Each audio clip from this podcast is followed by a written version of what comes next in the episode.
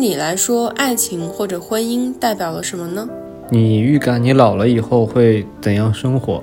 你心中的完美一天是什么样的？呃，如果你突然暴富之后，想做的第一件事儿是什么？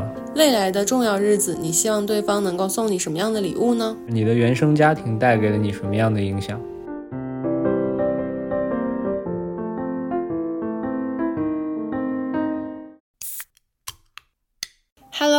好。Hello，大家好，好久不见，新年快乐！好久不见呀，大家。这期播客呢是一期亲密关系的年度盘点。那这一年呢，我和穆老师的关系还是稳步发展。然后也想要跟在小宇宙的朋友汇报一下，就是在这个春节，也就是大年初四的时候，嗯，二月十三日，我记得很清楚，在情人节的前一天，穆老师跟我求婚了。我们的关系呢，就好像真的是一步一个脚印儿的在缓缓的往前推进。那过去一年里呢，也发生了很多事情。然后我们俩都是那种很喜欢复盘、很喜欢去回味儿的人。对，就是回味儿这个词，因为我觉得一段关系的经营是需要细细去回味儿的。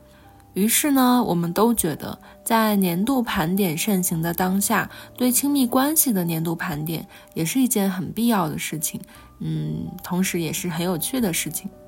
所以我们就决定每年都做一次盘点。那今年我们就以提问的方式来进行，然后用的这个问题就是改编自一个心理学家亚瑟·阿伦的《亲密关系三十六问》。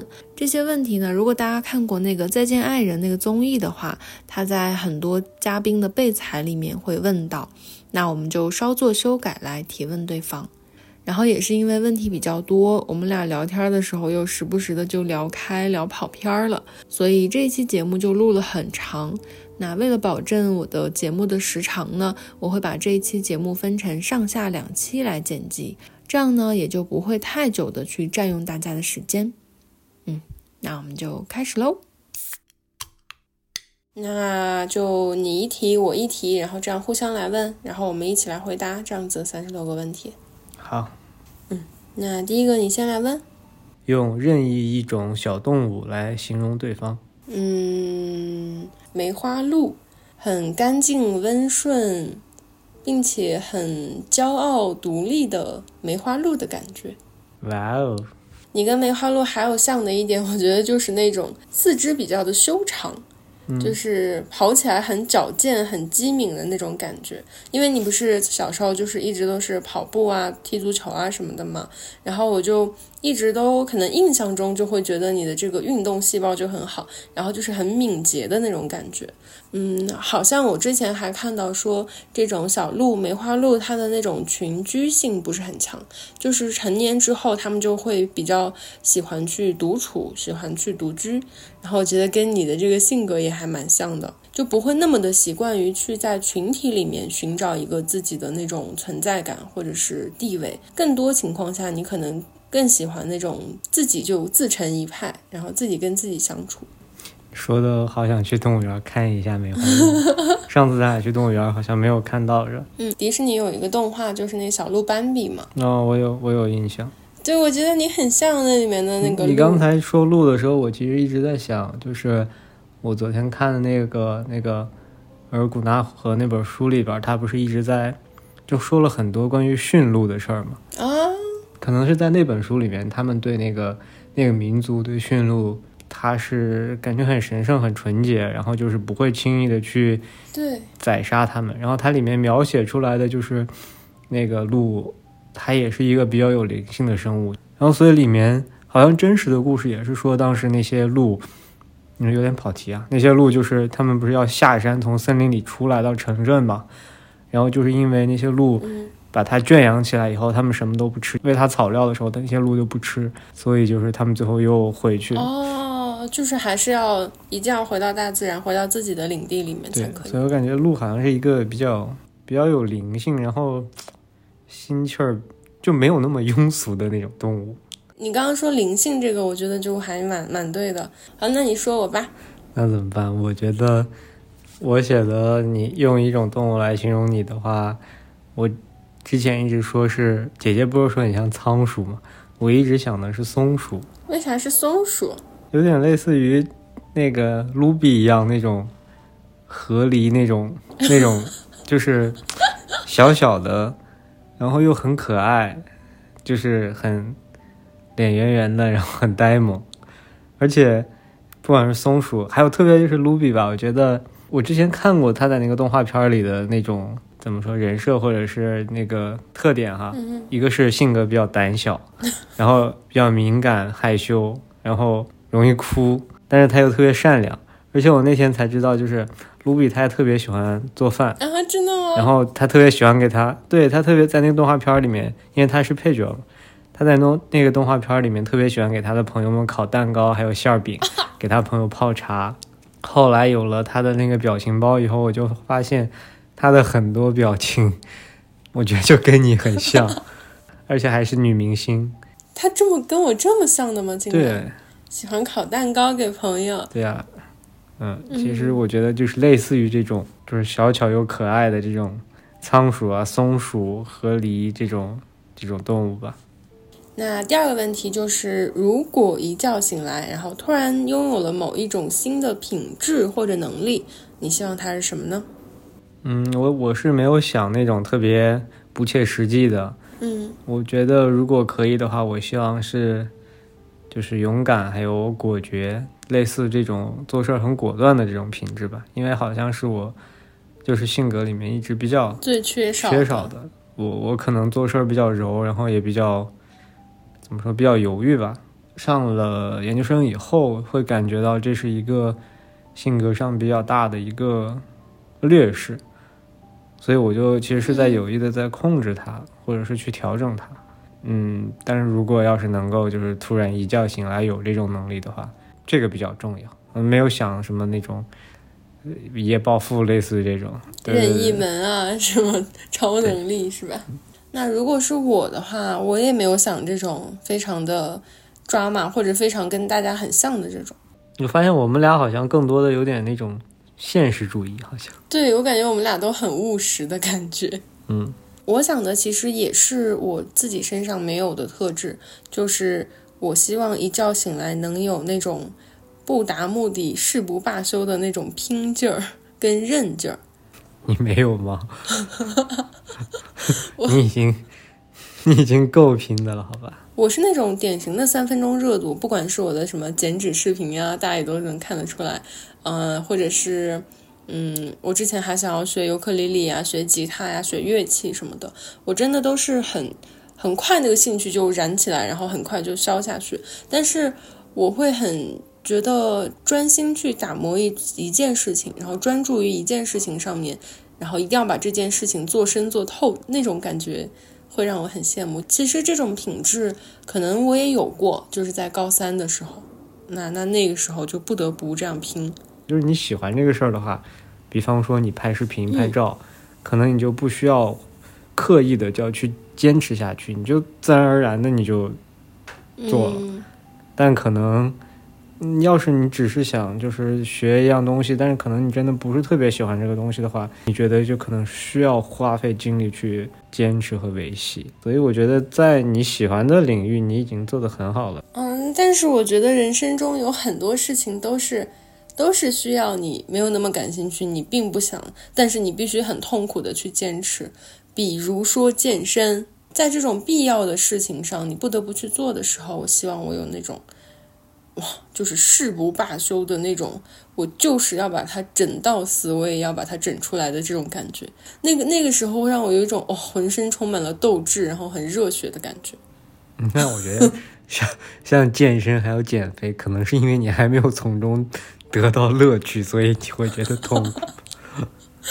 对呀、呃，接下来几个月我们拭目以待，看一下你是痛苦的经过，还是很开心的这个度过。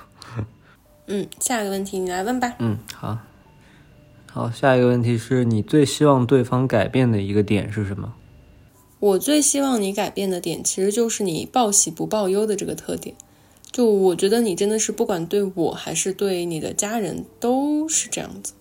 就是你好像痛苦的事情从来都不怎么说，然后都是事后云淡风轻的来一句或者怎么样，然后就是这样相处久了之后，我就会发现原来你说你很累的时候，那可能已经是百分之二百的累了，然后当你不说累，你觉得还好的时候，那可能就是你真的已经很累了，就是你说的这个词，我都要给它翻倍来看，可能会是你现在当下目前真实的感受。我希望你以后不要再这样隐藏，不要再让我这样去猜。就是如果你累了就说累，如果你很痛苦就说很痛苦，就是你不用刻意的去隐藏，就是好像啊，男人就是要啊不能流泪，或者男人就是要隐忍啊什么的，我觉得没有什么必要。就是真实的说出来，我们俩真实的就是当下的感受，当下去交流会更好吧。比如说你之前中期的那几次，你自己去医院了，然后。自己就心跳过快，然后就是什么，哎，自己还写了遗书了，都没跟我说，我真的是醉了。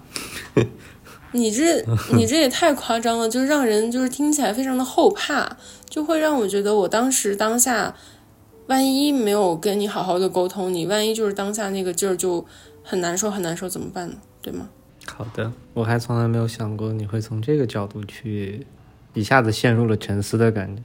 怎么说呢？就是我其实第一反应是，可能我还是会大部分还是会这样子的，因为我觉得有些，就我我先说我为什么啊，嗯，就不管是可能之前是对家里，然后包括现在对你，嗯，因为有些事儿，我觉得是我说出来会徒增你们的烦恼，然后可能也并不会有什么实质性的解决的办法，可能我不知道是因为理科生的这个思维，他的。他就是发现问题、解决问题，就是就很这样直接的一个办法。如果我认为中间好像没有对我的问题得到一个实质性的解决，并且会冒出来更多的问题，比方说，我我打了这个电话，可能你会睡不好，可能家里面会更担心。那我觉得，嗯，干嘛呢？好像没有必要。嗯，这这是站在我的角度的一个想法。但是换位思考，你们肯定会。就像你刚才说的那样子，对，你可能会更担心或者更后怕。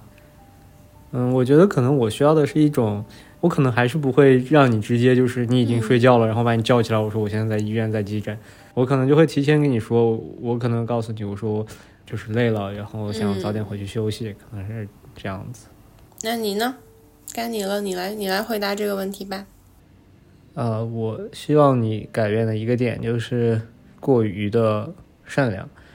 还有就是你特别每次有一些事儿的时候，你会习惯性的，我觉得会把责任归因于自己做的不够好，就是你会先想是不是自己的问题，这会让我感觉到很心疼吧。尤其是更多的是在工作里面的有些事儿，可能站在一个旁观者的角度，我认为你已经做得够好的，但是很多时候你表达出来的都是 你自己做的不够好，或者是你，或者是你不只是工作，就是很多事儿，你会说。你经常会说，是不是你还没有不够努力？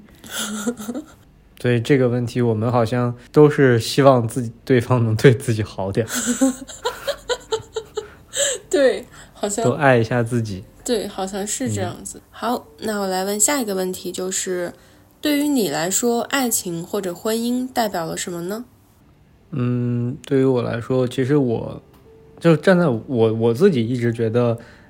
爱情和婚姻，就是我是希望能够把它们画成一个等号的，因为就不希望好像说结了婚以后会和谈恋爱的时候会有多么大的变化。虽然它肯定会有是一些实质上的不一样嘛，嗯，但是我觉得对于两个人来讲的话，我觉得代表的就是呃陪伴、支持还有理解。然后特别就是你之前跟我说过一句话，你说。呃，好的感情是一致对外，抵御焦虑、虚无的。对，因为我觉得就是真正的伴侣，最后其实只有就是这个老伴儿能陪你走到尽头。不管是父母还是子女，可能他们都只是只能陪你一个走完上半程，一个走完下半程。可能只有真的就是伴侣，你会一直的陪你走下去。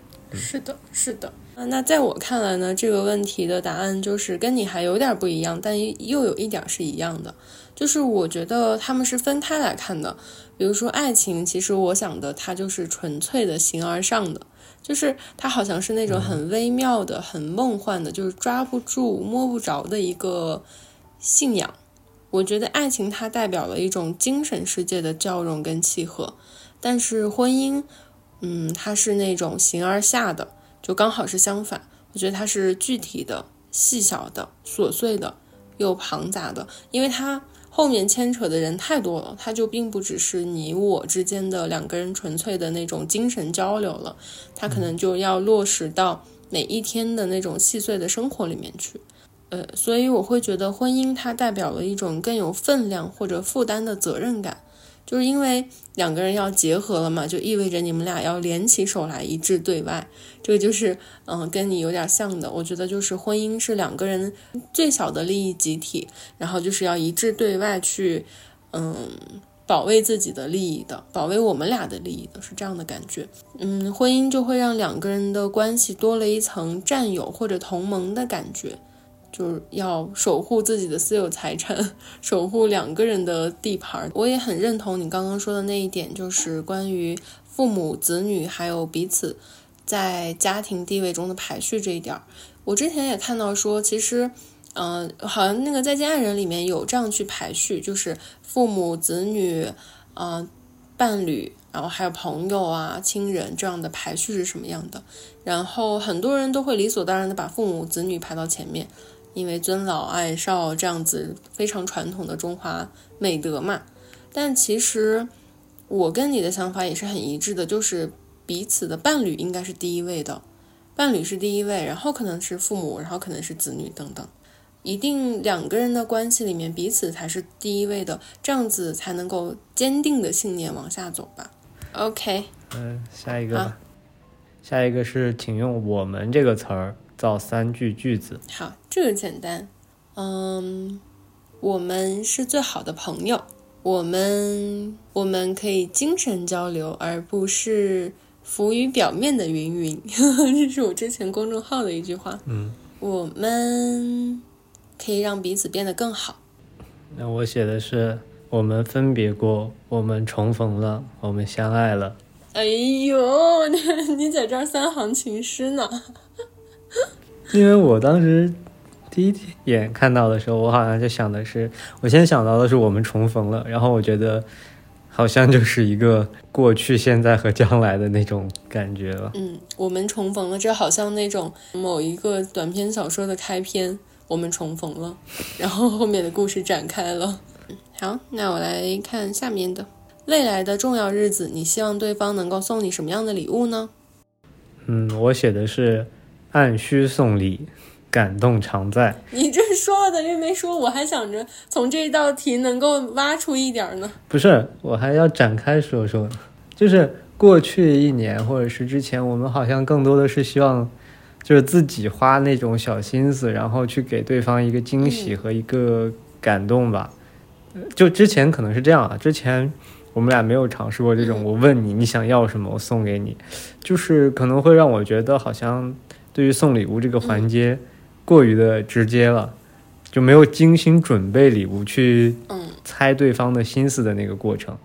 但其实我发现，通过这次这个给你送手表，会让我觉得这其实同样也会很开心，因为毕竟需求这个事情，可能嗯，只有你自己是最懂自己需要什么的。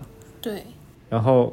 对，所以有的时候我觉得，就是通过这种送礼物的方式，其实也挺好。嗯，当然，我不是说以后我们所有的节日也好，或者什么，就是 就是那种惊喜是吗？没有，对，没有任何惊喜，就是你问我你想要什么，然后我告诉你，然后你买给我，可能偶尔的这样子也挺好的。所以我希望下一次如果我。收礼物的话，可以也是用这种方式，也也也试一次，也并不会因为少了惊喜而少了一份快乐的感觉。嗯，还有就是之前你耳机坏了的时候，不是有把这个 Tizo 的耳机寄给你吗？啊，对，因为之前跟 Tizo 合作之后，我就一直在用那个耳机，就很喜欢那一副冤。然后最近其实我也听到那个有台的主播他们去内测了新品，然后据说新品也超级棒。就从目前收到的一些材料啊来看，就感觉新品应该跟渊在功能跟外观上都打破了我对耳机这种三 C 产品的那种印象吧。就觉得他们是一个不管从理念还是从外形还是从佩戴感都很好的产品。嗯，所以还蛮期待他们接下来的发布会跟产品的。当然，就像去年我给你准备生日礼物和你给我准备生日礼物的那个感受，可能会就是大不一样吧。就可能就像你说的，去去年更多的是那种感动和惊喜，然后今年就是纯粹的开心。而且这一次你给我送礼物，其实也并不是嗯我直接提出来，而是你给我的选项，对不对？啊，对。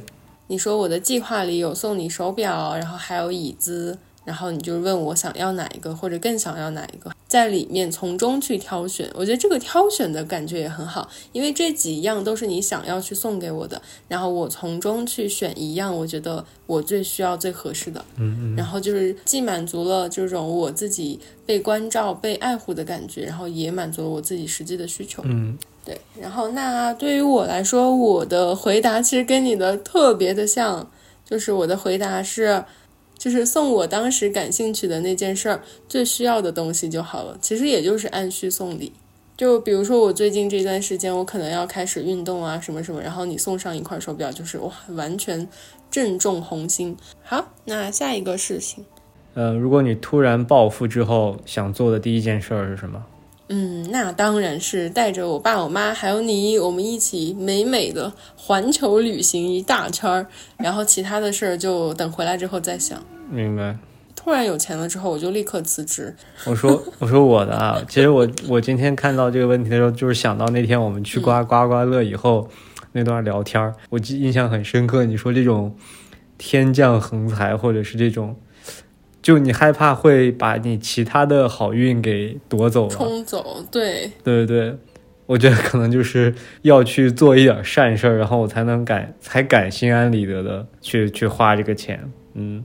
你是要把一部分钱先散出去，然后至少得做点好事儿来对冲那个不安的感觉，或者是可能被这个财富给夺掉的一些某一些其他的运气。对，因为之前经常看那种新闻嘛，就是说某个中大奖的人，他去领奖的时候，他就宣布他要就是要要捐出去多少多少钱。下一个问题是分享一件你想起来最尴尬和印象最深刻的一件事情。这件这个问题其实我特别期待你的回答，因为我觉得印象中你好像是一个很体面的人，没有什么尴尬的时刻。No no no，我把它写在了日记本里面啊，就是我那天补日记的时候，我说我会永远记住这一天。再就是二零二四年的二月七号，二月七号，放屁纪念日。当时我我我仔细去回想一下那个场景啊，当时我会就是怎么说呢，故作镇定，或者是要尽量的要掩饰那个尴尬，但是后边去想起来真的很尴尬，但好像就是是我们关系里程碑的一个节点，或者是怎么样。之前一直都会说，什么时候会进行到屎尿屁这个 这个阶段？对，因为。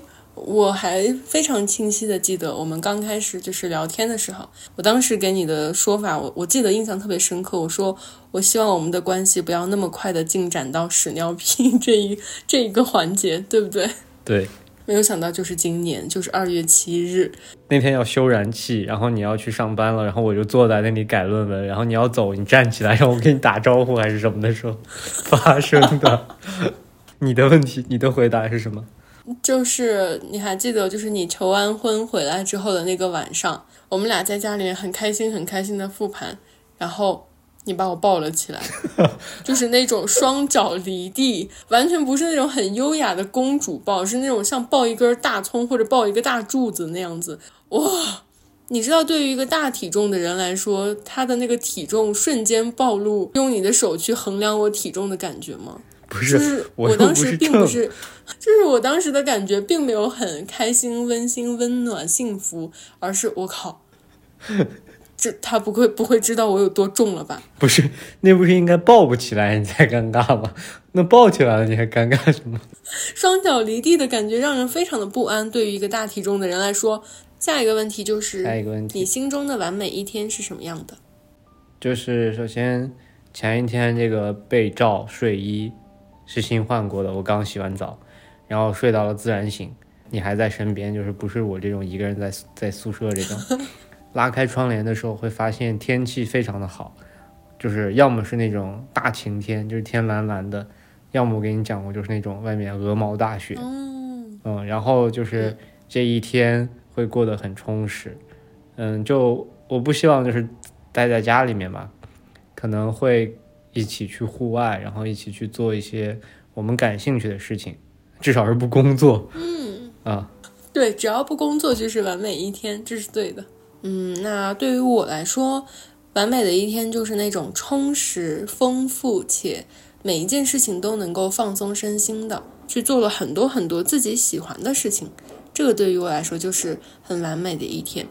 然后当我躺下来，然后回顾这一天的时候，我会觉得哇，过得好充实啊！然后做了好多喜欢的事情，然后也得到了一个充分的休息，这会让我觉得是一个非常正能量、非常积极向上的一天。下一个问题是，你预感你老了以后会怎样生活？请描述出你想象中的几个画面。我可能到老了之后还是会偷吃薯片跟爆米花，因为我之前有看到过一个，应该是一个孙女儿来拍自己的奶奶，就是她每天都会拍照记记录自己的奶奶的发型。就当时她奶奶每天起来，她奶奶的头发都是非常奇形怪状不一样的。她奶奶每天都会做的同一件事情，就是在电脑上玩消消乐。然后会去吃很多零食，然后我当时就想说，哎，好像看到了我老了以后的样子，就一定会。你奶奶是不是也是喜欢吃零食？对我奶奶现在也是很喜欢吃零食，虽然他们可能牙咬不动了，但是她也会嘬吧嘬吧，就是有味道。嗯，所以我就觉得我老了以后应该也是很贪食、很护食的那一种感觉。那护食第二个可能会每天拉着你手牵着手去广场散步、晒太阳这种。还在广场，我们十六七的时候就在那个广场，六七十的时候还要在那个广场，是吧？那你呢？嗯，那我说就是我当时看到这个问题的时候，先想象的是依然不能做一个油腻的老头。第一就是我不能变成一个胖子，哎，你你你现在立刻对胖子道歉，我们胖子怎么招惹你了？我没有冒 没有冒犯的意思。你这冒犯到了。然后就是不能邋遢，不能脏兮兮的。呃，三岁的时候可以不尿裤子，可以自己吃饭；等到七八十的时候也可以不尿裤子自己吃饭，就已经很成功了。这取决于你自己的生理状态，你自己得把自己身体锻炼好才可以吧。因为三岁的时候身不由己，可能七八十岁更多也是身不由己。经典，还有画面可能就是像你刚才说的，一起变老的那种感场景。而且我脑海里浮现的就是那种，还是可能是你喜欢把手放到我的兜里面，就是一起那种慢慢走的那种一个背影。你有没有发现，就是去设想老年的生活，其实还挺难的。虽然身边有很多老人，但是我好像真的没有办法很具象的把自己放到老年的状态里面去。嗯，你很难想象九零后变老的那种是一种什么样的，对对可能会对，很我们这一代人就是，比如说装修房子啊什么的，就是那种白白的、很素净、非常的性冷淡风。然后等到我们老年了，还是那样子吗？我在想，不会就是会改变成什么大红大紫那种吧？应该也是这种很素净的感觉。嗯，难道也会吃薯片、吃寿司、吃披萨、吃麦当劳？那就跟那个现在的吃辣条的是大学生，是因为小时候吃辣条的那帮小学生长大了一样，可能到时候就是吃辣条的老头。所以一直都是这一帮人。甚至我都在怀疑说，我们由于这么差的作息跟这么大的社会压力，能不能看到，活到那时候，哎，太惨了吧！对吧？你我昨天晚上给你发那月亮的时候，其实有句话没说，就是他不是说这个世这个世纪本世纪只有两次嘛，一次是二四年，一次是八六年，二零八六年。我是想说，先看看二四年的吧，八六年还在不在都不一定。真的好，那我们到下一个问题，嗯，该我问了是吗？如果可以跟过去某个时间的自己说一段话，你希望回到什么时候？然后说什么呢？嗯，我其实之前第一次想的时候，我会想回到我们当时分开的那个时候，然后跟我自己就是说，不要像当时那样什么都不去想，也不去想你的感受，也不知道怎么表达自己的感受。嗯，但是我后来又想，我觉得其实分开的这么多年，我们都是按照自己的一个成长的轨迹去，就是去走下去的。我不确定，如果我们当时没有分开，还会不会有，就是像现在这种走到现在，对，真的很难说。其实，对我也觉得，有时候觉得这只能当时分开是一个遗憾吧。但可能你让我再做一次选择，可能也许我还是会选现在的这种状态。我觉得是，毕竟一个好的结局才是最重要的，对我来说。嗯，所以后来我就想，如果跟过去的自己说的话。嗯，我可能会还是会想回到刚读博的那个时候吧。我可能会给自己说，抓点儿紧，好好弄，不要像现在这样子，或者就是珍惜一切时间，不要荒废。可能不只是读博吧，可能就是我想，我想给每个阶段的自己都说这句话。我总觉得，就是站在一个阶段回顾过去一个阶段的时候，总觉得自己当时在。在在荒废了一些东西，嗯，少年愁啊，可能少年愁的都是这些，嗯，那对于我来说呢，可能就是会回到那个最瘦的那个阶段，来告诉自己不要停止运动啊，停下来就懒了，懒了就会胖回去了。最瘦的时候是什么时候？呃，最瘦的时候是我入职那个某体育品牌，然后当时因为整个公司大家的氛围，运动氛围都很足很强。然后我当时就是每天都是健康餐，就是自己带饭、自己备餐，然后每天晚上都规律的在做运动，两个小时吧，一个小时有氧，一个小时力量。然后当时的体重有到九十九斤。然后我觉得，如果我当时能保持当时的那个运动状态，然后真的爱上运动的话，到现在我应该是一个非常身材非常好，然后非常自律的人。而不是就是天天为了泡菜、薯片、爆米花吃了又后悔，毁了又想吃的这样的状态。好，下一个问题啊，下一个问题，下一个问题是你的原生家庭带给了你什么样的影响？嗯，我觉得我的原生家庭让我有了可以去试错的底气。嗯，我写的也是，其实就是第一点就是给了我很，就是现在的家庭给了我很高的安全感，因为好像我一直都是一个从小到大就是。安全感相对来讲比较足的一个人，因为我之前也做过心理咨询呀，看过一些东西，就是原生家庭对人这个安全感的影响其实是应该是最大的哦。然后其次，其实第二点呢，就是精神上还有物质上的这种支持吧。就好像在我印象里，其实从小到大都是别的小朋友有的，我也会有，就好像不会说那种我会很羡慕。其他家的小孩那种，然后第三点可能就是对，嗯，性格上的这种养成，因为我觉得父母一辈儿可能就是会从爷爷奶奶身上会继承一些他们的性格特点，而我们又会从上一辈再继承一些，嗯，就嗯，这带给我的影响一个就是就是好好的优点吧，优点的话可能就是像嗯为人处事上会比较的。我觉得相对来说会会成熟一点，或者是灵活一点。嗯，当然也有不好的一点。我其实之前也有跟姐姐啊聊过，就是我们家人可能，嗯，一个是就是那种过于的善良，老好人是吗？对，老好人，然后可能会觉得啊，宁愿自己吃点亏，也不要辜负别人啊，或者是就这种。但在我这儿的话，我现在就会慢慢的想规避这些，我认为它。并不对的，就像吃亏是福啊这种这种价值观，对，所以这就是一个原生家庭的影响吧。好了，那到此为止呢，本次年度盘点的上期节目就结束了。非常非常感谢你听到了这里，因为感觉这真的是一期比较私人的年度盘点，但也希望能够给大家的亲密关系或者未来的亲密关系一点点的灵感。定期复盘，定期去进行心灵上的交流，对，那就谢谢你的收听，我们下期见。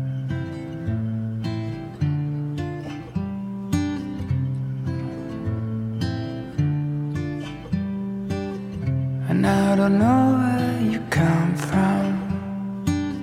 If it's a planet, must be our sun. But I don't really need to know, cause this is now your home. You fell from the sky, melt in my mind like chocolate ice cream. Your lips have to taste a sweet lemonade and sparkling soda streams.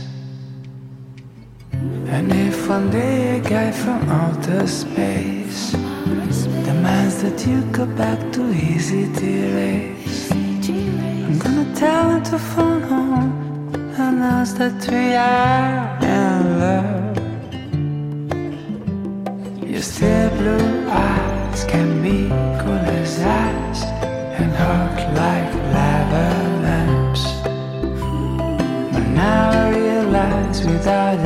sunrise, my life.